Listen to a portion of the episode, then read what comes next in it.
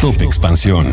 México. Samuel García anuncia que sí buscará contender por la presidencia en el 2024 y Movimiento Ciudadano deja abierta la posibilidad para Marcelo Ebrard.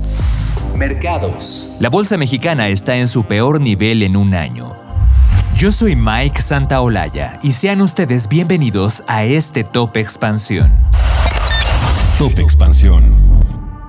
Samuel García Sepúlveda, gobernador de Nuevo León, presentó este lunes a través de la Consejería Jurídica una solicitud de licencia por seis meses para separarse de su cargo ante el Congreso del Estado. Es así que de cara a la contienda electoral del 2024, el nombre de García Sepúlveda vuelve a sonar como posible aspirante presidencial por Movimiento Ciudadano. Cabe mencionar que apenas este domingo el gobernador de Nuevo León encabezó una gira de trabajo por China en donde se reunió con empresas automotrices líderes del ramo comunista Nissan, Mazda y Toyota, que según dio a conocer están muy interesadas en el momento de Nuevo León. Por su parte, el líder nacional de Movimiento Ciudadano, Dante Delgado, aseguró que la disputa por el 24 será entre Morena y su partido, ya sea con Samuel García como candidato interno o bien con la opción ciudadana que podría ser Marcelo Ebrard. En tanto de Samuel García destacó su dinamismo, talento, además de su posicionamiento en las encuestas. Finalmente, Dante Delgado aprovechó su mensaje para afirmar que su partido es la verdadera oposición al régimen de Morena, que hizo bien en no aliarse con otros partidos como el PRIAN y rechazó que es falso que el Partido Naranja pretenda dividir a la oposición para favorecer al partido Guinda. Con información de Karina García. Top Expansión. El principal índice de la Bolsa Mexicana de Valores se encuentra en su peor nivel desde diciembre del 2022.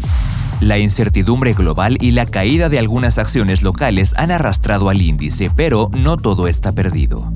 El SIP BMB IPC cerró este viernes en 48.275.91 puntos. Esto es el nivel más bajo desde octubre del 2022, borrando así todo el rendimiento que tuvo durante los primeros meses del año. De hecho, desde su máximo registrado en mayo, el índice acumula una caída del 13%. Hay que decir que el mercado en general ha sufrido la incertidumbre sobre los próximos pasos de los bancos centrales, especialmente el de Estados Unidos, la Reserva Federal. Estas instituciones mantienen en niveles no vistos nunca antes su tasa de referencia, lo que vuelve más atractivos a los instrumentos de deuda, tal como los bonos gubernamentales, que dan un mayor rendimiento siendo más seguros que las acciones.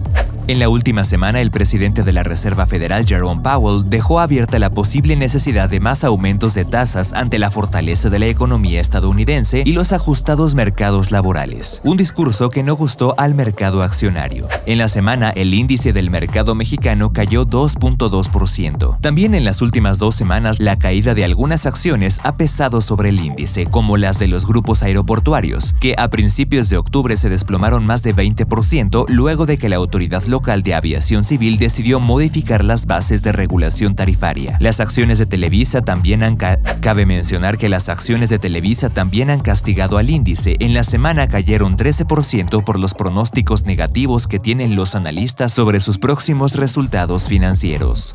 Además de los temas internos, a nivel internacional los inversionistas también están atentos al conflicto entre Israel y Palestina, que ha inyectado aún más volatilidad e incertidumbre al mercado con información de Rosalía Lara. Top Expansión. Esto fue Top Expansión, un destilado de noticias para que continúen su día bien informados.